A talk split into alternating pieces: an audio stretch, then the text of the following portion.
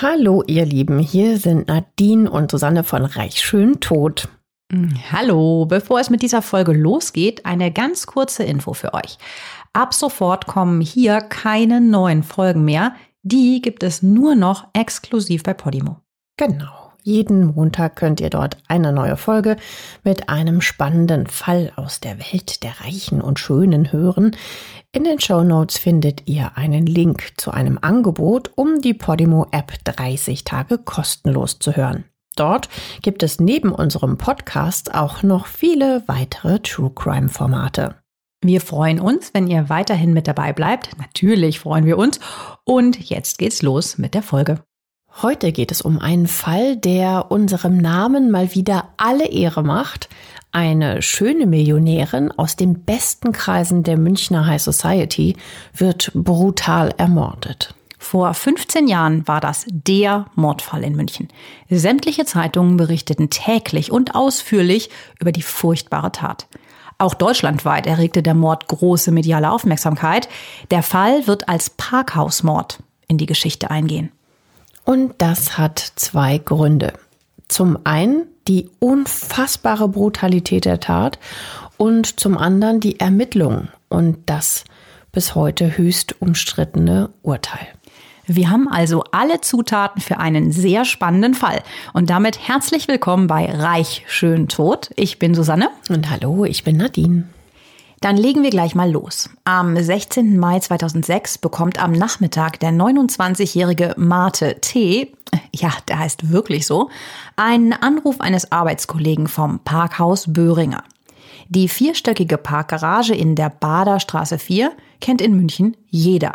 Sie liegt unweit des Isartors. Von dort kann man in wenigen Minuten zu Fuß in die Altstadt. Das Parkhaus gehört seiner Tante Charlotte Böhringer. Die 59-jährige Unternehmerin ist mehrere Millionen schwer. Charlotte Böhringer gehören zahlreiche Immobilien. In Würzburg besitzt sie mehr als 40 vermietete Wohnungen. Am wertvollsten ist aber die mehrstöckige Parkgarage mit 205 Stellplätzen und angeschlossener Tankstelle in zentraler Lage in der Münchner Innenstadt. Die Immobilien hat sie von ihrem über 20 Jahre älteren Ehemann Oskar geerbt, der schon vor etlichen Jahren verstorben ist. Marte hatte am letzten Abend Nachtschicht in dem Parkhaus. Der Angestellte teilt Marte mit, dass er als Urlaubsvertretung heute nochmal die Spätschicht übernehmen muss. Dabei sagt er ihm auch, dass er Martes Tante, der das Parkhaus gehört, nicht erreichen kann. Die wohnt direkt über der Parkgarage in einem luxuriösen Penthouse. Und dass sie nicht zu erreichen ist, ist sehr, sehr ungewöhnlich. Tagsüber geht sie normalerweise nämlich immer ans Telefon oder spricht direkt mit den Angestellten unten im Parkhaus. Auch Marte ruft jetzt mehrmals seine Tante an, aber die nimmt nicht ab. Der Neffe macht sich Sorgen. Er ruft bei zahlreichen Freunden und Bekannten an, aber seine Tante kann er nicht aufspüren. Er informiert telefonisch seinen zwei Jahre älteren Bruder Benedikt, den alle nur Benze nennen, über das Verschwinden der Tante. Sie verabreden sich in der Parkgarage. Auch Benze arbeitet hier.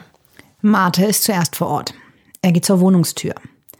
Dabei fällt ihm auf, dass die Zeitungen, die ein Angestellter Charlotte Böhringer jeden Morgen an die Tür hängt, verschwunden sind. Sie muss sie also hereingeholt haben. Er ruft sie auf ihrem Handy an. Und er hört es durch die Türe klingeln. Jetzt beschleicht ihn ein mulmiges Gefühl. Seine Tante verlässt ohne Handy nämlich nie das Haus. Er klettert sogar aufs Dach, um einen Blick auf ihre Dachterrasse zu werfen. Aber er kann nichts Ungewöhnliches entdecken. Gegen 16 Uhr ist auch Benze vor Ort. Die beiden besprechen, was zu tun ist. Sie rufen den stellvertretenden Leiter des Parkhauses an und bitten ihn, mit dem Büroschlüssel vorbeizukommen. Im verschlossenen Büro ist nämlich noch ein Ersatzschlüssel für das Penthouse. Der Parkhausleiter ist gerade in Augsburg und macht sich gegen 17 Uhr auf den Weg nach München. Als der ankommt und das Büro aufsperrt, schnappt sich Benze den Wohnungsschlüssel und eilt mit dem Parkhausleiter die Treppen zum Penthouse rauf. Marte bleibt unten an der Kasse der Tankstelle. Als Benze die Tür öffnet, bekommen er und der Parkhausleiter einen Schock.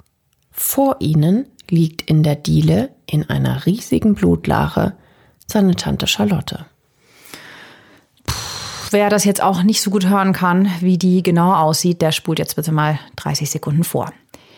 Die Parkhausmillionärin, wie sie die Presse fortan nennt, ist grauenhaft zugerichtet. Sie ist blutüberströmt. Jemand muss mit äußerster Brutalität auf Charlotte Böhringer eingeschlagen haben.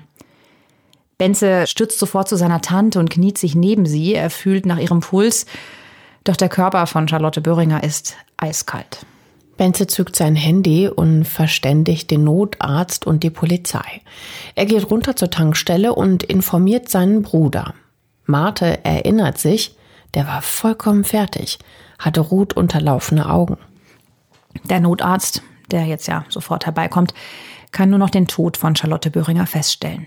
Die Obduktion zeigt, wie brutal der Angriff gewesen sein muss.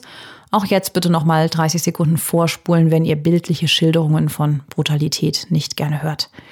Die Obduktion ergibt nämlich, dass sie mit mindestens 24 Schlägen eines unbekannten, teilweise scharfkantigen Gegenstands getötet worden sein muss. Oh, das muss ja echt ein schrecklicher Angriff gewesen sein. Normalerweise listet eine Obduktion die exakte Anzahl an Schlägen auf. Weil es aber so viele waren, die vor allem den Kopf von Charlotte Böhringer getroffen haben, konnte die genaue Zahl in diesem Fall nicht mehr festgestellt werden. Die Ermittlungsbehörden gehen davon aus, dass Charlotte Böhringer bereits einen Tag zuvor, also am 15. Mai 2006, zwischen 15 und 23 Uhr in ihrer Wohnung gestorben ist. Da hatte Marte Spätschicht an der Tankstelle. Ihm ist aber nichts aufgefallen. Bevor wir uns jetzt gleich den Ermittlungen zuwenden, sprechen wir noch kurz über das Mordopfer. Charlotte Böhringer stammt aus Ungarn und zieht in den 1970er Jahren nach München.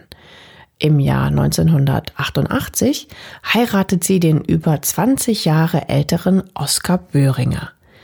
Der hat es als Bauunternehmer zu beträchtlichem Wohlstand gebracht.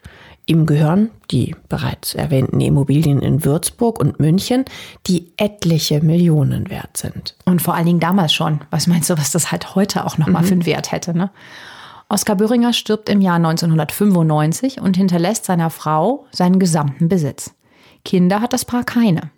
Aber Charlotte hat eine Schwester. Deren beiden Söhne, Marte und Benze, sind für sie wie Kinder. Vor allem Benze, der Ältere, ist ihr Lieblingsneffe und ja, fast so eine Art Ziehsohn. Benze und Marte sollen sogar später die Immobilien erben. Den Tod ihres Mannes verkraftet Charlotte fast nicht. Sie ist auch mit ihrem Erbe total überfordert. Denn mit geschäftlichen Dingen hatte Charlotte Böhringer bislang wenig am Hut. Die Parkgarage leitet ihr Mann bis zu seinem Tod. Sie hat weder eine entsprechende kaufmännische Ausbildung, noch verfügt sie über die nötige geschäftliche Erfahrung. Sie hat mit der Leitung des Betriebes dann auch ziemlich große Probleme. Charlotte Böhringer ist eigentlich immer abhängig von technischen, betriebswirtschaftlichen oder juristischen Beratern. Und das passt ihr gar nicht. Sie vermutet nämlich oft, dass sie von ihren Geschäftspartnern regelmäßig übers Ohr gehauen wird, weil die natürlich ja auch wissen, dass sie sich nicht auskennt. Aber das soll sich zum Glück bald ändern. Darauf kommen wir gleich nochmal zu sprechen. Die Parkhauschefin interessiert sich eher für die schönen Dinge des Lebens. Das kann man auch sehr gut an ihrem Penthouse sehen. Die Wohnung ist nämlich riesig. Sie hat eine Grundfläche von rund 450 Quadratmetern und das im Herzen Münchens. Wenn man die Wohnung heute mieten würde, dann äh, ja, müsste man dafür wohl locker 10.000 Euro auf den Tisch legen im Monat. Und das ist jetzt einfach nur geschätzt. Krass. Der größte Teil des Bodens ist mit edelstem Marmor ausgelegt. Überall stehen teure Antiquitäten und Möbel rum. Ein Kamin sorgt für Wohlfühlatmosphäre in den kalten Monaten. Die Dachgeschosswohnung verfügt auch über eine große Dachterrasse und das kann man sich vorstellen. Von da hat man einen sensationellen Blick über München. Generell ist auch die ganze Wohnung voll durchdesignt. In den Dachschrägen sind zahlreiche Spots eingebaut, die das Penthouse gezielt illuminieren, also wirklich ein schönes Licht machen. Also hier lässt es sich wirklich sehr gut aushalten. Ja, es klingt alles nach einer Traumwohnung mit den buchstäblichen goldenen Wasserhähnen und kein Witz, in dem Penthouse sind wirklich goldene Wasserhähne eingebaut. Wir haben in den Shownotes natürlich für euch mal zwei Bilder verlinkt. Die entstanden allerdings erst Jahre später. Da war die Wohnung schon weitestgehend leergeräumt. Ich hatte ja eben von den Antiquitäten erzählt. Also ich frage mich ja immer, wer für sowas wirklich Geld ausgeben will. Für wirklich goldene Wasserhähne. Ich kann mir alles vorstellen. Also wenn ich so viel Geld hätte, würde ich es doch dann eher spenden ans Tierheim oder so, als dass ich mir einen goldenen Scheißdreckswasserhahn hole. Ja, ich glaube, das ist wirklich so ein Prinzessinnen-Traum dass man das halt in irgendeinem Film vielleicht mal gesehen hat. Also ich könnte mir vorstellen, Ludwig II., den wir ja übrigens auch als Fall hatten, oder Sissi hatten durchaus auch goldene Wasserhähne. übrigens steht die Wohnung heute leer. Ansonsten ist Charlotte Böhringer mit ihren 59 Jahren eine attraktive Frau mit schulterlangen blonden Haaren, der man ihr Alter gar nicht ansieht. Sie legt ganz viel Wert auf ihr Aussehen, geht nie ungeschminkt aus dem Haus und interessiert sich sehr für Mode. Sie hat sogar eine eigene Schuhkollektion auf den Markt gebracht, die ihren Namen trägt. Sie hat auch viele Freunde, mit denen sie sich häufig trifft. Vor allem ihr Stammtisch, der jeden Montagabend stattfindet, ist ihr heilig. Den besucht sie regelmäßig. Nur am 15. Mai 2006 taucht sie dort nicht auf. Da liegt sie nämlich schon in einer Blutlache in ihrem Penthouse. Charlotte Böhringer ist reich, aber sie ist kein Teil der Münchner Schickeria. Die zeigt sich ja gerne in der Öffentlichkeit. Ihr kennt das ja mit Bussi Bussi und so. Charlotte Böhringer gehört eher zum Geldadel in München, kann man sagen. Und der ist untereinander bestens vernetzt, scheut aber weitestgehend öffentliche Auftritte. Ihre Freunde beschreiben sie als freundlich und warmherzig. Gegenüber ihren Angestellten konnte sie dagegen aber auch sehr aufbrausend und herrisch sein. Sie führte ein sehr strenges Regiment, erinnert sich ihr Neffe Marte in der ARD-Doku Kripo Live-Tätern auf der Spur. Er sagt, es musste immer alles super sauber sein und wenn ihr etwas nicht passte, brüllte sie auch mal rum. Soweit zum Mordopfer. Aber kommen wir jetzt zu den Ermittlungen. Charlotte Böhringer ging ja immer am Montagabend um 19 Uhr zu ihrem Stammtisch, wie du gerade gesagt hast. Der findet in dem Lokal Paulaner im Tal statt. Das Gasthaus liegt zwischen Isator und Marienplatz. Charlotte Böhringer braucht zu Fuß also keine fünf Minuten von ihrer Wohnung bis zur Gaststätte. Die Ermittlerinnen und Ermittler vermuten, dass der Täter das wusste. Entweder muss der Täter also aus ihrem näheren Umfeld stammen oder jemand hat zuvor ihre Gewohnheiten ausgekundschaftet. Die Beamten gehen von einem Einzeltäter aus. Wahrscheinlich männlich. Frauen trauen sich so eine brutale Tat, die sehr viel Kraft erfordert, meistens nicht zu. Zudem wird angenommen, dass sich Täter und Opfer kannten, es also eine Beziehungstat war. In dem Sinne, dass es eine Beziehung zwischen den beiden gab, also nicht als Paar gemeint, oder? Nicht zwingend. Also zumindest waren sie bekannt, wie auch immer geartet dieses Beziehungswort zu interpretieren ist. Ja, also für diese Beziehungstat, um das Wort nochmal aufzugreifen, spricht halt eben auch diese massive Gewalt. Der Täter wartet laut Polizeiangaben vor der Wohnungstür auf sein argloses Opfer. Dabei trägt er Gummihandschuhe, um keine Spuren zu hinterlassen und von außen sieht man der gelb lackierten Stahltüre nicht an, dass sich dahinter eine Luxuswohnung befindet. Das fand ich ein ganz interessantes Detail. Diese Tür sieht nämlich genauso aus wie so eine ganz normale Treppenhaustür, wie es die halt eben im Parkhaus auch sonst so gibt. Ja, wahrscheinlich auch so ein bisschen zur Tarnung, ne, dass da gar keiner irgendwie Interesse hatte einzubrechen oder so, könnte ich mir vorstellen. Ist jetzt eine Vermutung einfach.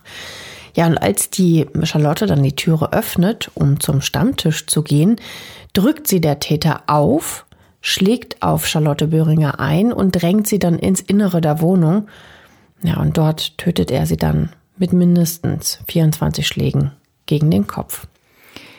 Die Tatwaffe soll ja ein scharfkantiger Gegenstand sein, möglicherweise ein Hammer oder ein anderes Werkzeug. Darauf deuten auch schwarze Lackspuren hin, die am Kopf des Opfers gefunden werden. Doch bis heute ist die Mordwaffe nicht wieder aufgetaucht. Die offizielle Todesursache lautet zentrale Lähmung bei schwerer Schädelhirnverletzung in Verbindung mit massivem Blutverlust nach außen. Der Gerichtsmediziner geht davon aus, dass Charlotte Böhringer zwischen 18.15 Uhr und 19 Uhr ermordet wurde. Aber mit 100%iger Sicherheit kann er das natürlich nicht sagen.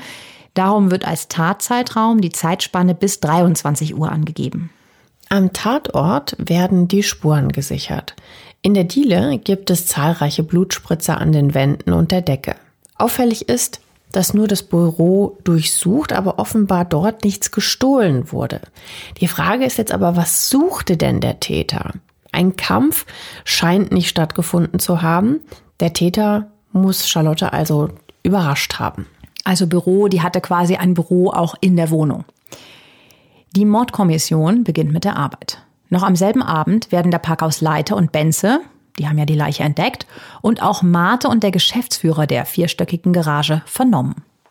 Doch schon die ersten Vernehmungen erwecken den Eindruck, dass sich die Polizei bereits auf einen Täter festgelegt hat. Denn auch die Verlobte von Benze, Frauke, wird befragt. Ein Beamter der Mordkommission will von ihr wissen, wie lange man von der gemeinsamen Wohnung in Schwabing bis zum Tatort am Isartor brauche. Er fragt sie auch, ob sie ihrem Verlobten die Tat zutraue. Wie krass, wenn du sowas gefragt wirst. Mhm. Wenn die Polizei zu dir kommt und die fragt dich, trauen sie ihrem Verlobten das zu? Benzes Verlobte ist auch dementsprechend echt entsetzt. Frauke ist mit ihm seit elf Jahren zusammen. Seit einem Jahr leben sie in einer gemeinsamen Wohnung in Schwabing, also ein Stadtteil von München. Glaubt der Ermittler wirklich, dass ihr Verlobter, ihr geliebter Benze, seine eigene Tante umgebracht hat und dann auch noch auf so brutale Art und Weise mit quasi unzählbar vielen Schlägen, mindestens 24? Auf den Kopf, ne? Hm. Der Beamte sagt daraufhin nur lapidar, dass sie nicht die erste Frau wäre, die nicht weiß, was ihr Mann so treibt. Mhm, okay, nicht so einfühlsam. Mm, da stellen wir uns natürlich die Frage, ist das jetzt noch normale Ermittlungsroutine, in der einfach nur das nähere Umfeld des Mordopfers beleuchtet wird? Oder ist das schon eine gewisse Vorverurteilung? Hm, vielleicht stochern die Beamten auch nur so ein bisschen im Nebel. Denn welches Motiv sollte Benze gehabt haben, seine Tante zu töten? Am nächsten Tag werden weitere Mitarbeiter, Angehörige, Freunde und Bekannte von Charlotte Böhringer befragt. Dabei kommt heraus, dass es wenige Tage vor dem Mord einen heftigen Streit zwischen ihr und Benze gegeben hat. Das ist natürlich für die Ermittlerinnen und Ermittler höchst interessant. Am nächsten Tag, der Mord ist jetzt drei Tage her, wird Benze um 9 Uhr zu einer weiteren Vernehmung ins Polizeipräsidium einbestellt. Fast elf Stunden wird er von zwei Beamten der Münchner Mordkommission als Zeuge befragt. Ein Kumpel von Benze wundert sich, warum eine normale Zeugenvernehmung so lange dauert. Er ruft einen Anwalt an und bittet ihn, im Polizeipräsidium vorbeizuschauen. Der wird sogar zu Benze vorgelassen, aber er sagt dann später, der Anwalt, der Benze macht einen ziemlich aufgeräumten Eindruck und er schickt den Anwalt dann auch wirklich wieder raus. Er sagt, den braucht er nicht. Ein Problem für Benze ist, dass er für die Tatzeit kein Alibi hat. Am 15. Mai 2006 liegt er mit einer Erkältung im Bett. Am Abend nimmt er ein Bad. Für den Tag hatte er sich bei der Arbeit krank gemeldet. Zwischen 17 und 22 Uhr ist er alleine zu Hause. Seine Verlobte trifft sich zu dieser Zeit mit Freunden am chinesischen Turm im englischen Garten in München. Benze hat zwar kein Alibi, dafür präsentiert er den Ermittlern aber einen Tatverdächtigen. Den Geschäftsführer des Parkhauses. Den will die Tante loswerden, und zwar mit einem fiesen Trick. Sie plant, so Benze, ihm eine Manipulation an den Parkhausautomaten in die Schuhe zu schieben, um ihn außerordentlich und fristlos zu kündigen. Wir hatten ja gesagt, ihr war das auch nicht so geheuer und sie fühlte sich häufig so ja, so ein bisschen unsicher, ob sie vielleicht hintergangen und betrogen wird. Und das war ihr Plan, um unabhängiger von einem Geschäftsführer zu sein. Mit dieser fristlosen Kündigung hätte sich Charlotte Böhringer eine hohe Abfindung für den Geschäftsführer gespart. Die Parkhausautomaten wurden übrigens nie wirklich manipuliert. Doch die Beamten haben ihre Zweifel. Selbst wenn Benzes Story stimmt, Erschlägt man wegen einer bevorstehenden Kündigung jemand mit 24 heftigen Schlägen? Die Kripo-Beamten haben da nämlich eine ganz andere Theorie. Sie glauben, Benze habe seine Tante aus Habgier getötet, damit er früher an das Erbe rankommt. Denn am Tatort werden drei handschriftliche Testamente Charlotte Böhringers gefunden. Die drei Varianten unterscheiden sich nur geringfügig. Immer wird als Erbe Benze und auch sein Bruder Mate aufgeführt. Geld ist natürlich, ihr kennt das von uns von Reich schön tot, immer natürlich das 1a-Motiv. Und wir haben ja auch schon erklärt, dass Charlotte Böhringer millionenschwer war. Außerdem verstrickt Benze sich jetzt in Widersprüche. Er gibt an, am 16. Mai 2006, der Tag, als die Leiche entdeckt wird, erst am Nachmittag bei der Parkgarage gewesen zu sein. Tatsächlich war er allerdings schon um 9 Uhr vor Ort, nämlich um ein geliehenes Fahrrad mit einem Dampfstrahler zu reinigen. Das bestätigen Zeugen. Danach fährt er mit seinem Auto, das im vierten Stock des Parkhauses stand, zurück in seine Wohnung. Widersprüche, Motiv, kein Alibi. Das reicht den Beamten. Drei Tage nach dem Mord um 19.40 Uhr wird Benze vorläufig festgenommen. Anschließend werden seine Sachen durchsucht. In seinem Geldbeutel findet man dabei vier 500-Euro-Scheine. Ist natürlich auch wieder eine dicke Belastung, ne? Wo kommen die her? Er aber beteuert seine Unschuld. Daher geht er auch nicht auf das Angebot des Leiters der Mordkommission ein. Der bietet ihm nämlich Folgendes an. Wenn Benze die Tat gesteht, dann würde gegen ihn nur wegen Totschlags ermittelt und nicht wegen Mordes. Das macht natürlich in der Haftstrafe einen Riesenunterschied. Mord bedeutet lebenslange Haft. Bei einem Totschlag ist man meist nach weniger als zehn Jahren Haft, kommt immer drauf an natürlich, wieder frei. Als Benze das Angebot ablehnt, wird er der Haftrichterin vorgeführt. Die erlässt Haftbefehl wegen des dringenden Tatverdachts des Mordes. Benze wandert in Untersuchungshaft und kommt in die JVA München-Stadelheim. Seine Zelle ist sieben Quadratmeter klein, ein Fenster gibt es nicht. Lediglich ein Oberlicht in zwei Metern Höhe, aus dem man aber fast nicht raussehen kann. Obwohl die Ermittler wenig bis gar nichts gegen Benze in der Hand haben, wird er zwei Tage nach der Festnahme am 20. Mai 2006 der Öffentlichkeit im Grunde schon als Täter präsentiert. Die Polizei hat eine Theorie und ein mögliches Motiv. Zudem hat Benze kein Alibi, dafür aber die Gelegenheit zur Tat, weil er die Gewohnheiten seiner Tante kennt. Auch wenn es bislang keine Beweise oder gar ein Geständnis gibt, reicht das den Ermittlern aus, um sich auf Benze als Täter festzulegen. Ich kann es auf der einen Seite ja verstehen, auf der anderen Seite ist das schon ein bisschen fragwürdig.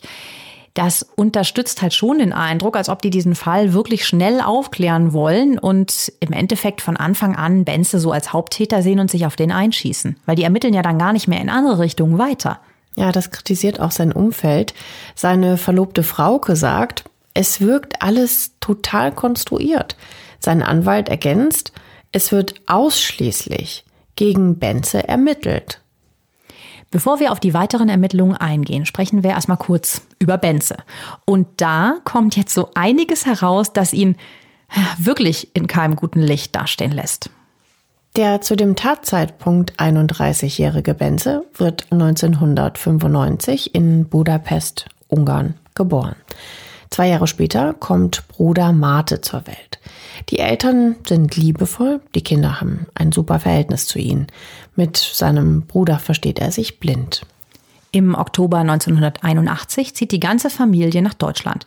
Und das geht damals nur mit einem Trick. Die Familie beantragt bei der kommunistischen Regierung von Ungarn einen Familienbesuch bei der Schwester von Benzes Mutter, Charlotte. Die wohnt schon seit mehreren Jahren in München. Anstatt nach Ungarn zurückzukehren, bleibt die Familie dann in Deutschland und lässt sich in Germering, einem Vorort im Münchner Westen, nieder. An ihr neues Leben gewöhnt sich die Familie sehr schnell. Die Jungs lernen in 0, nichts Deutsch und haben auch keine Probleme. Mit sieben Jahren wird Benze eingeschult. Zur fünften Klasse wechselt er aufs Gymnasium. Benze ist ein intelligentes Kind. Seine Leistungen sind überdurchschnittlich. 1995 werden Benze und seine spätere Verlobte Frauke ein Paar, nachdem sie sich auf einem Dorffest kennen und lieben gelernt haben. Im Sommer 1996 macht er sein Abi. Anschließend beginnt er zum Wintersemester 1996-97 Jura in München zu studieren. Hört sich bisher so an, als ob das alles für ihn so total glatt durchläuft. Er ist auch ein smarter Typ, mal jetzt so zur Optik. Benze hat kurze Haare, trägt Brille, ist kräftig und hat einen klaren Blick.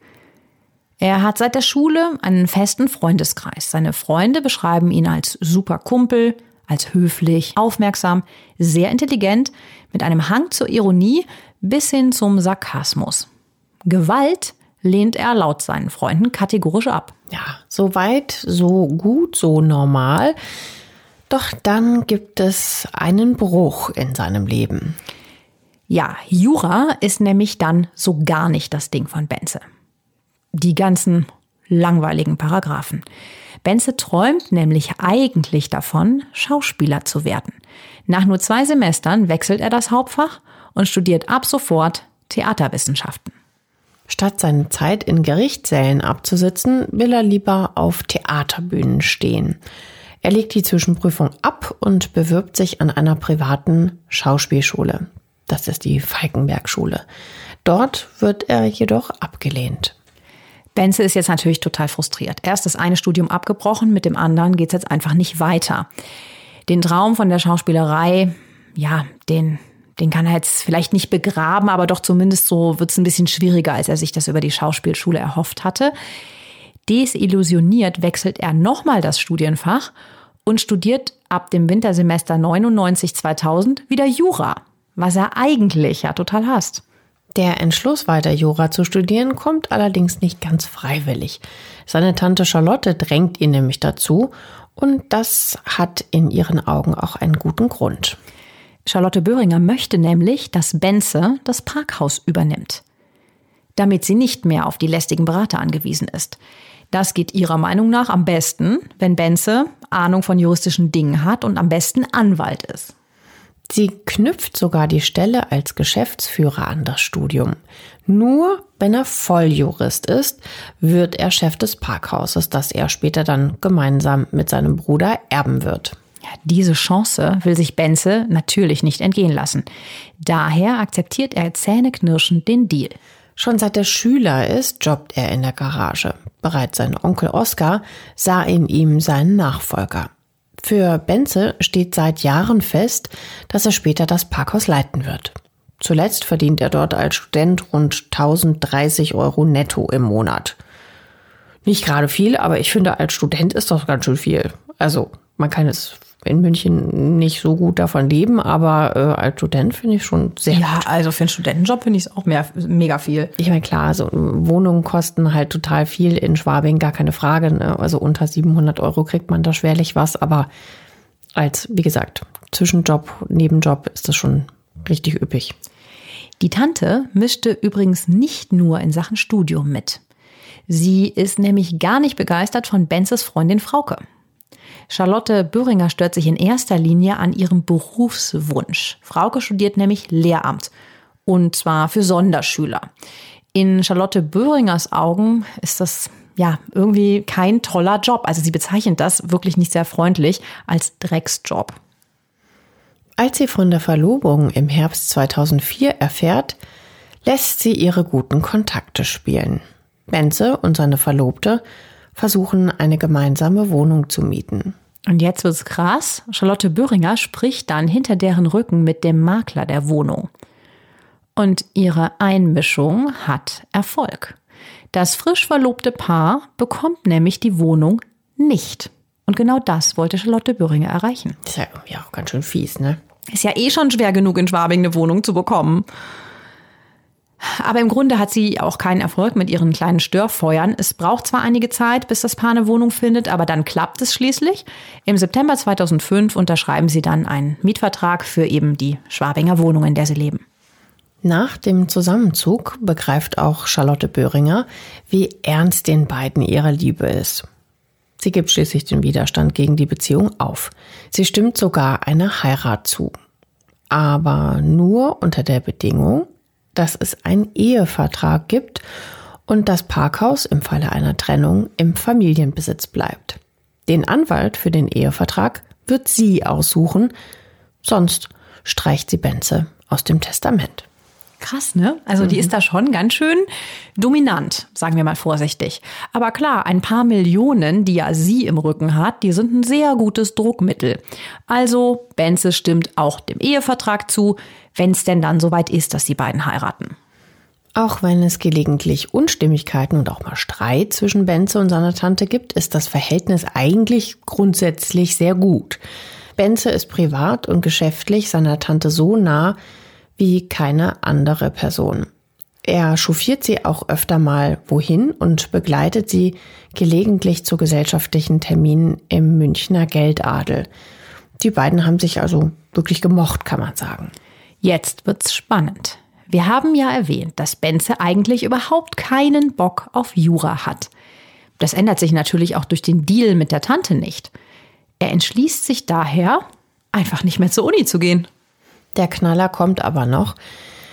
Er gaukelt allen, also wirklich allen, den Eltern, dem Bruder, Freunden, Bekannten und sogar seiner Verlobten vor, dass er weiter Jura studiert – obwohl er da geistig schon längst mit dem Studium abgeschlossen hat. Wie krass. Es gibt ja immer wieder diese Geschichten, aber ich frage mich, wie kann man das durchhalten? Vor allen Dingen bei der Person, mit der man zusammenlebt, dass man aus dem Haus geht und genau weiß, der andere denkt, ich gehe jetzt an die Uni und man geht da einfach nicht hin. Ja, also er führt wirklich jeden an der Nase herum und im Frühjahr 2005 sagt er allen, dass er sein erstes juristisches Staatsexamen erfolgreich bestanden habe. Er schmeißt sogar ein Mittagessen mit Weißwürsten für alle Mitarbeiter der Parkgarage, um seinen Erfolg zu feiern. In Wirklichkeit wurde er in dem Jahr exmatrikuliert. Ja, was ja immer passiert, wenn du nicht mehr an die Uni kommst und nicht mehr teilnimmst und dich auch einfach nicht mehr kümmerst. Mhm. Also er lebt jetzt einfach diese Ausbildungslüge, diese Studiumslüge weiter. Im Jahr 2006 berichtet er seinem Umfeld, dass er jetzt sein zweites juristisches Staatsexamen machen wird. Sein bester Kumpel, mit dem er schon zuvor in einer WG in Germering gelebt hat und der ebenfalls Jura studiert, will ihn nach der letzten Klausur an der Uni abholen. Benze ruft ihn aber vorher an und beordert ihn zu einem S-Bahnhof. Benze erklärt ihm am Telefon, dass die Prüfung super lief und er sogar früher abgegeben habe. Er ist schon unterwegs und ähm, sein Kumpel muss jetzt gar nicht mehr zur Uni kommen. Dem sagt er außerdem, dass er noch eine Doktorarbeit schreiben will. Wie krass, jetzt setzt er auch noch den oben drauf. Man muss sich halt immer überlegen, er ist einfach nicht mehr an der Uni. Und mhm. der andere Typ studiert auch noch Jura. Das heißt, der hat ja Ahnung. Ja, das, das ist, ist, vor allem irgendwie so eine ganz ähm, gefährliche Geschichte, oder? Der, das kann doch super leicht auffliegen. Ja, es ist auf jeden Fall echt ein großes Lügengebäude. Ja, aber er zieht das jetzt wirklich gnadenlos weiter durch. Seiner Tante erklärt er, dass er jetzt äh, sogar bei Gericht arbeite. Ich äh, kenne das ja auch ähm, von, von meiner Freundin, die als Richterin tatsächlich arbeitet. Und ich weiß, dass da wirklich nur Leute mit einem Prädikatsexamen arbeiten dürfen. Also später mal in der gehobenen Laufbahn als Richter, aber uff, das ist sehr unwahrscheinlich, dass er das geschafft hat. Die wenigsten schaffen das. Also irgendwie muss ihm doch bei diesen ganzen Fakten klar gewesen sein, dass dieser Schwindel irgendwann auffliegen wird. Ja, ich glaube wirklich, dass er eigentlich gar keinen Plan hatte. Das passte jetzt einfach nicht zu seinem Selbstverständnis, seinem Umfeld das einzugestehen, dass er gescheitert ist und dass er es einfach wahrscheinlich auch gar nicht geschafft hat. Vielleicht war ihm das Ganze auch schlicht und ergreifend peinlich. Sein bester Kumpel schließt nämlich im Gegensatz zu ihm sein Jurastudium tatsächlich ab und arbeitet dann als Anwalt. Auch seine Verlobte Frauke war in ihrem Studium erfolgreich und ist jetzt Lehrerin.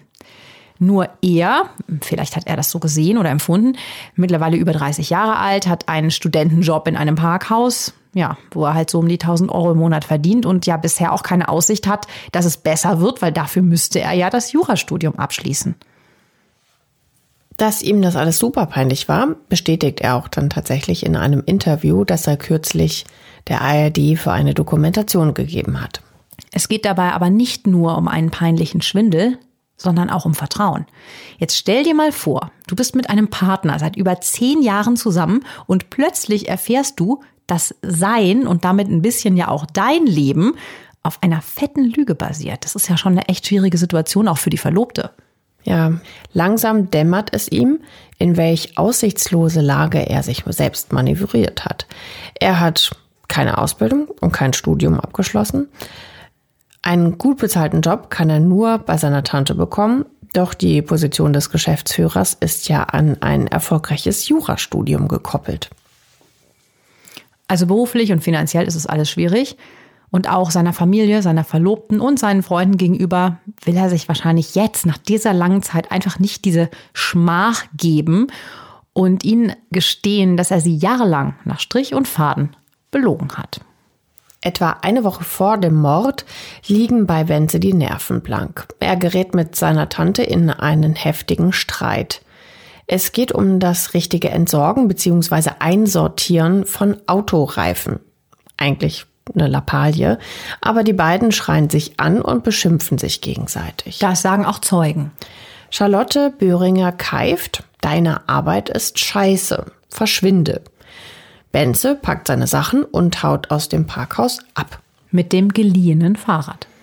Erst am 16. Mai 2006, als er die Leiche seiner Tante entdeckt, erscheint er wieder in der Garage. Das sagt er zumindest später den Ermittlern. Benze steht mit dem Rücken zur Wand. Sein Lügengebilde kann jeden Moment einstürzen. Und jetzt ist er auch noch mit der einzigen Person zerstritten, die ihm, zumindest theoretisch, eine berufliche Perspektive hätte geben können. Soweit jetzt mal zur Vorgeschichte, die wirklich kein gutes Licht auf Benze wirft. Aber kommen wir jetzt zurück zu den eigentlichen Ermittlungen. Nachdem die Polizei die Ausbildungslüge oder die Studiumslüge enttarnt hat, liegt für sie das Motiv äh, natürlich noch viel klarer auf der Hand, Habgier. Charlotte Böhringer ist erst 59 Jahre alt, hatten wir ja eben schon mal gesagt, und hat noch viele Jahre vor sich. Um an ihr Geld zu kommen und um nicht enterbt zu werden, muss sie sterben. Ja, so die Theorie jetzt, ne? Nach ihrem Tod hätten sich ja dann alle Probleme für Benze in Luft aufgelöst. Er wäre mit einem Schlag Millionär und würde als Eigentümer selbst die Parkgarage leiten. Und niemand würde vermutlich mehr nach seinem Jurastudium fragen, vor allem nicht seine Familie und nicht seine verlobte Frauke. Aber irgendwie macht das ja auch keinen Sinn, ne? Ich meine, wenn er jetzt schon so weit sich rein manövriert hat, ja, in diese totale Horrormisere, kann er doch einfach diese ähm, die Abschlussbescheinigung sozusagen von der Uni fälschen, oder? Also diesen diese Abschlussurkunde, die wir da auch damals äh, verliehen bekommen haben. Du hast ja kriminelle Energie. Ja, aber ich meine, das ist doch weniger kriminelle Energie als einen Mord zu planen. Das ist ja jetzt die Theorie der Ermittler. Ja. Da aber Benze weiterhin die Tat hartnäckig leugnet, müssen die Beamten natürlich jetzt auch Beweise liefern. Doch stichhaltige Beweise gibt es nicht, nur Indizien. Und bei diesen Indizien gibt's auch jede Menge Ungereimtheiten. Ja, wir lassen uns nämlich jetzt mal nicht anstecken von dieser echt wilden Geschichte um Benzes Studium, sondern wir gucken uns jetzt die Fakten an. Wir wollen ja jetzt auch nicht von Anfang an vorverurteilen. Es sieht nämlich so aus. In Benzes Geldbeutel werden 2300 Euro entdeckt. Viel Geld für einen Studienabbrecher, der in einem Parkhaus jobbt und da, wie wir wissen, ja um die 1000 netto verdient. Vier 500-Euro-Scheine, also 2000 Euro, stammen von diesem Geld nachweislich von Charlotte Böhringer. Ihre DNA-Spuren werden an den Scheinen entdeckt. Und das gibt Benze sogar zu. Doch er erklärt, dass ihm seine Tante das Geld freiwillig gegeben hat. Es wäre auch ultra bescheuert, das sonst ins Portemonnaie zu stecken, oder? Ja. Der Staatsanwalt kann ihm zwar nicht das Gegenteil beweisen, aber er fragt sich, wie glaubwürdig die Aussage ist. Schließlich gab es eine Woche vor der Tat einen fetten Streit. Schenkt man dann jemanden 2000 Euro? Und wann hätte die Geldübergabe überhaupt stattfinden sollen? Jetzt ist es einen Tag vor dem Mord am 14. Mai 2006. Da besucht ja Benze, laut seiner Aussage, seine Tante in ihrer Wohnung. Sie sprechen auch über den unliebsamen Geschäftsführer.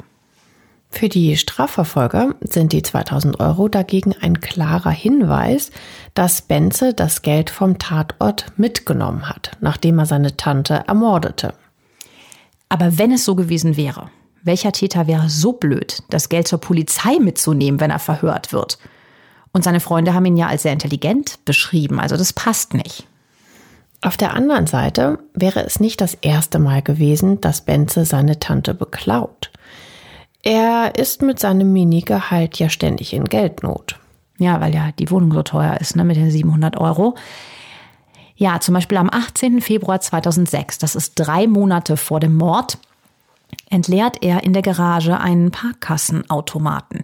Der Schlüssel für den Automaten liegt immer an der Kasse der Tankstelle, an der er an diesem Tag arbeitet.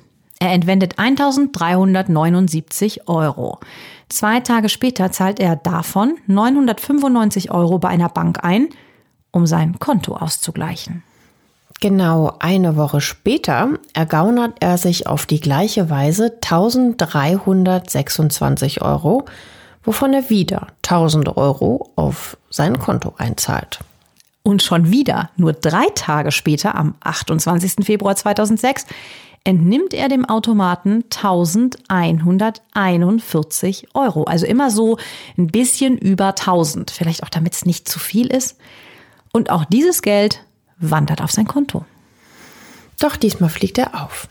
Ein Kollege entleert kurz darauf die Automaten und wundert sich über die geringe Summe. Er spricht Benze an. Und der flüchtet sich in eine Notlüge. Im Kassenautomat sei ein Geldschein hängen geblieben. Deshalb hätte er das Geld entnehmen müssen. Umgehend hebt er jetzt 1000 Euro vom Konto seiner Verlobten ab. Für das Konto hat er eine Vollmacht. Er fährt zur Parkgarage und legt die entwendeten 1141 Euro in die Registrierkasse. Seine Tante bekommt von den Vorfällen nichts mit. Diese Diebstähle entlasten ihn jetzt nicht gerade, um es mal ganz vorsichtig zu formulieren. Ja gut, und er hat eine, also das erzählen wir jetzt mal der Vollständigkeit halber, er hat eine Vorstrafe auf dem Buckel. Am 29. Mai 2005 fährt er gegen 1.05 Uhr mit seinem Fahrrad auf der Ludwigstraße in München. Das ist die Verlängerung von der Leopoldstraße, also eine wirklich große Straße. Er ist auf dem Heimweg vom Feiern. Als er eine rote Ampel überquert, stoppt ihn eine Polizeistreife. In seinem Blut werden 1,73 Promille festgestellt. Für diese Trunkenheitsfahrt muss er 600 Euro Strafe zahlen. Aber zurück zum Mordfall. Da gibt es noch weitere Beweise gegen ihn. Charlotte Böhringer bekommt nämlich immer drei Zeitungen geliefert. Die Bild, die Abendzeitung und die Süddeutsche. Und diese Zeitungen, das hatten wir ganz am Anfang schon mal erzählt, sind am nächsten Morgen verschwunden. Genau diese drei Ausgaben vom 16. Mai 2006 werden dann bei Benze in der Wohnung entdeckt. Ich meine, die Zeitung hätte sich doch auch selber kaufen können, oder? Das ist doch Quatsch. Theoretisch schon, aber in der Abendzeitung und der Süddeutschen gibt es spezielle Stadtteilausgaben für München, die sich unterscheiden. Charlotte Böhringer wohnt ja in der Innenstadt, Benze in Schwabing. Aber die Zeitungen in seiner Wohnung, die haben die Stadtteilausgabe Zentrum und nicht Schwabing. Laut den Ermittlern konnte Benze nirgendwo sonst diese Zeitungen erwerben. Wie kam er also an diese Ausgaben?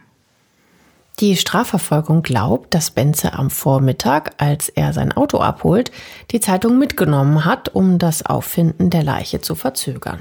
Ja, wir haben ja auch am Anfang gedacht, okay, wenn die Zeitungen nicht an der Tür hängen oder davor liegen, muss sie sie reingeholt haben. Vor allem die entdeckten DNA-Spuren belasten Benze schwer. Sein genetischer Fingerabdruck wird am Tatort auf einer auf dem Boden liegenden Klarsichthülle und einem Geldbeutel sichergestellt. Auch auf einem Briefumschlag, in dem eines der Testamente steckt. Sowie am Testament selbst werden seine Spuren nachgewiesen. Am schwersten wiegen aber die DNA-Spuren, die am Blazer der Toten festgestellt werden. Auch die stammen von Benze. Das sieht also gar nicht gut aus. Das sind ja auch eindeutige Beweise. Ja, wie man es nimmt. Gerade die DNA-Spuren kann man durchaus kritisch sehen. Benze sieht ja seine Tante ja regelmäßig und besucht sie auch oft in ihrem Penthouse. Gut möglich, dass die Spuren schon älter sind und bei einem zufälligen Kontakt übertragen wurden. Später stellt sich dann auch noch heraus, dass die DNA-Spuren am Blazer doch nicht eindeutig Benze zugeordnet werden können. Die könnten auch von seinem Bruder oder von seiner Mutter stammen. Ein zufälliger Kontakt scheidet bei dem Testament ja wohl eher aus. Hm, also Charlotte Böhringer könnte ihm das Testament natürlich auch früher mal gezeigt haben. Und da hat das vielleicht angefasst. Oder er hat ihr Briefpapier und Umschläge gebracht, wo sie es dann draufgeschrieben hat, und dabei die Spuren hinterlassen.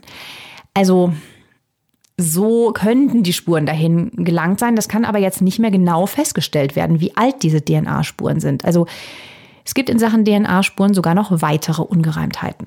Und die wären? Es wurden noch weitere DNA-Spuren gesichert, die aber nicht zugeordnet werden konnten, bis auf eine. In der Spülmaschine wird ein Weinglas mit einer fremden DNA entdeckt. Dieses Glas muss am Tattag benutzt worden sein. Es gibt eine Übereinstimmung mit einer DNA aus einem anderen Mordfall.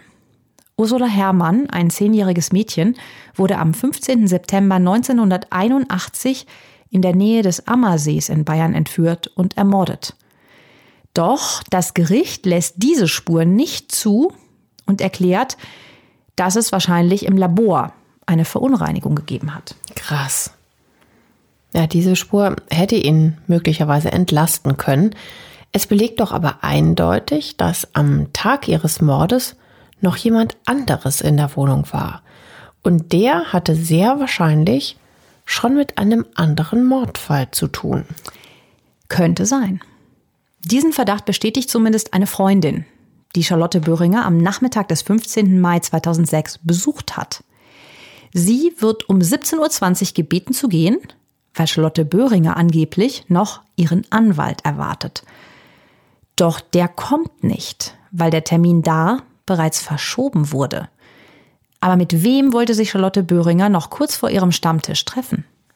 Um 18.15 Uhr telefoniert sie ein letztes Mal mit einem Angestellten. Danach gibt's kein Lebenszeichen mehr von ihr. Noch etwas wird nicht zur Entlastung von Benze gewertet. Der Gerichtsmediziner stellt fest, dass sämtliche Schläge mit der rechten Hand ausgeführt wurden. Benze ist aber nachweislich Linkshänder. Doch die Strafverfolgung sieht darin kein Indiz gegen die Täterschaft. Auch ein Linkshänder kann ja mit der rechten Hand zuschlagen. Okay, aber also wenn du wirklich feste und gezielt zuschlagen willst, da würdest du doch wahrscheinlich deine bessere Hand nehmen, oder? Also ja, die Arbeitshand, ne? Ja, stimmt schon, aber manche sehen das halt eben anders. Und dazu gibt es auch eine Erklärung. Wenn man vor der Wohnungstüre steht, öffnet sich diese rechts und geht nach links auf. Daher muss er das Mordwerkzeug in die rechte Hand nehmen, um zuzuschlagen und sein Opfer sofort treffen zu können. Denn mit der linken Hand muss der Täter die Tür aufhalten. Die schließt sich von selbst, wenn kein Widerstand da ist. Auch das Motiv ist nicht so eindeutig, wie es zunächst scheint. Denn Charlotte Böhringer hat immer jede Menge Bargeld zu Hause rumliegen. Die Bareinnahmen der Parkautomaten und der Tankstelle lagert sie oft zu Hause. Man weiß nicht genau warum, vielleicht um sich Steuern zu sparen, Stichwort Schwarzgeld. Auf alle Fälle soll sie angeblich bis zu einer Million Euro daheim gehabt haben. Und dieses Geld wird nie gefunden. Bis auf die 2000 Euro, die Benze bei sich hat. Da ist es schon erstaunlich, dass die Ermittler kategorisch ein finanzielles Motiv, also einen Raubmord, ausschließen und auch nicht in diese Richtung ermitteln.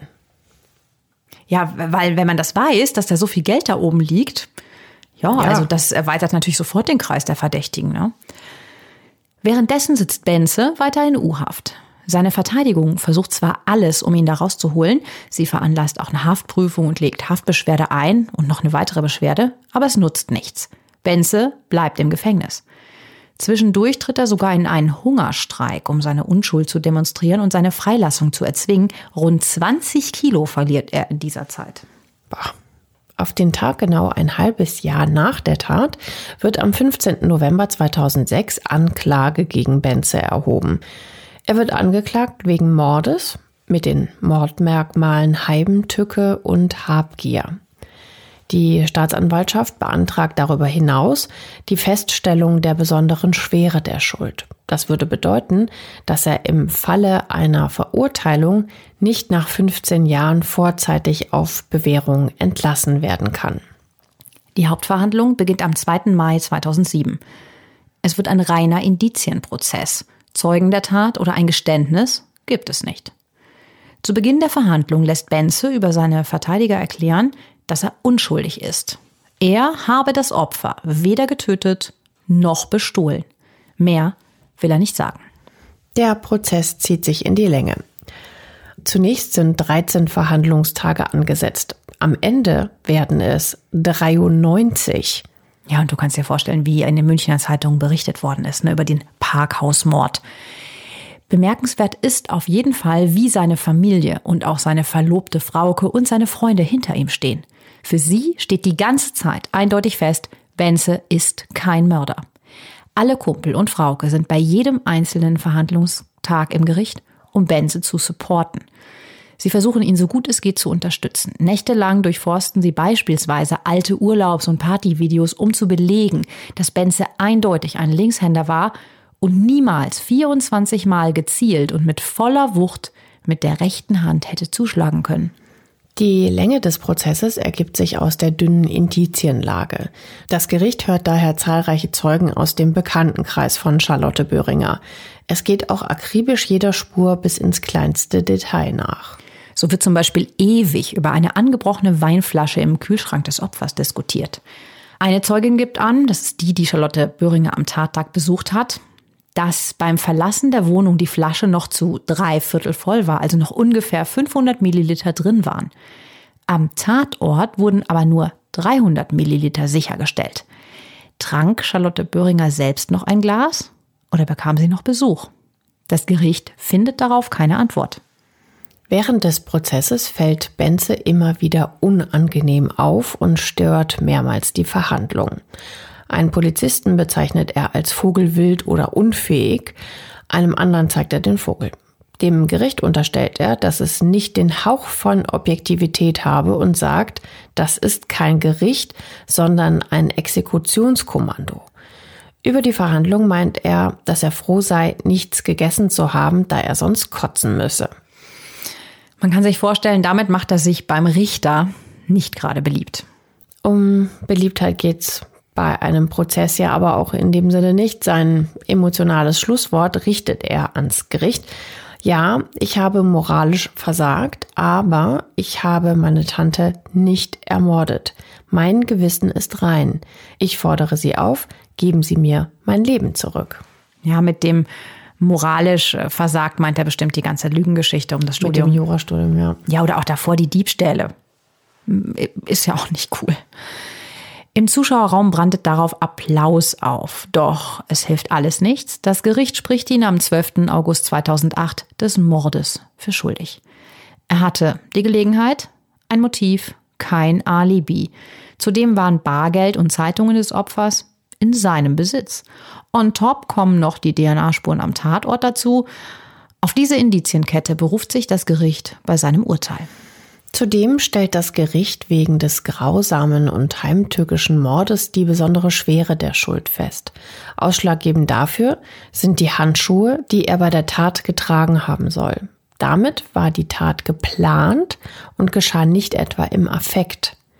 Er kann also nicht vorzeitig nach 15 Jahren auf Bewährung entlassen werden. Ihm drohen mindestens 20 Jahre Knast, eher mehr. Und er ist da gerade 31, ne? Das Urteil löste regelrechte Schockwellen aus. Viele Zuschauer im Gericht sind empört über den sogenannten Justizskandal, wie sie finden, schimpfen lauthals vor dem Gerichtssaal. Draußen liegen sich Frauke und die Freunde von Benze heulend in den Armen. Sie können es nicht fassen. Mehr als zwei Jahre haben sie während des Prozesses gebankt und gehofft und am Ende, ja, verloren. Besonders hart trifft das Urteil natürlich die Frauke, die Verlobte. Ja, die beiden wollten ja heiraten und eine Familie gründen und jetzt liegt ihre gesamte Zukunft in Schutt und Asche. Schon am nächsten Tag legen Benzes Anwälte Revision gegen das Urteil ein. Doch die wird am 28. April 2009 abgeschmettert. Im September 2008 strengt dann sein Bruder Mate noch ein Zivilverfahren gegen Benze an. Das hat aber nichts damit zu tun, dass sich die Familie von ihm abwendet. Im Gegenteil, alle, selbst sein Bruder, unterstützen ihn bis heute und sind von seiner Unschuld nach wie vor felsenfest überzeugt.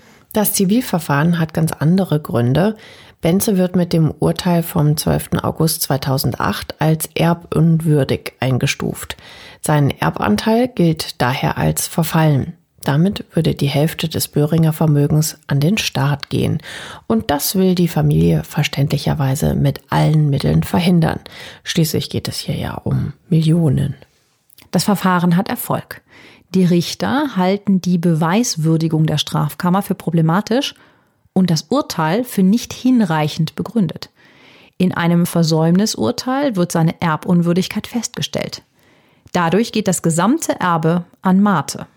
Das Vermögen bleibt zwar in der Familie, aber Benze sitzt immer noch hinter Gittern.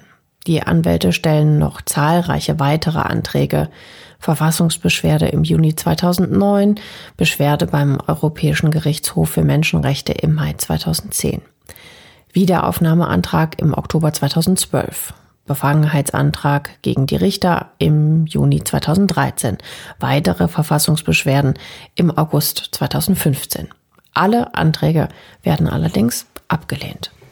2014 setzt die Familie eine Belohnung in Höhe von 250.000 Euro aus, wenn ihnen jemand Hinweise liefert, die zur Entlassung Benzes führen. Auch das ohne Erfolg. Im Februar 2019 wird ein Antrag für ein Wiederaufnahmeverfahren gestellt. Auch dieser wird zurückgewiesen. Dennoch gibt die Familie nicht auf. Sie engagiert den renommierten Profiler Axel Petermann. Und der nimmt den Fall nochmal genau unter die Lupe.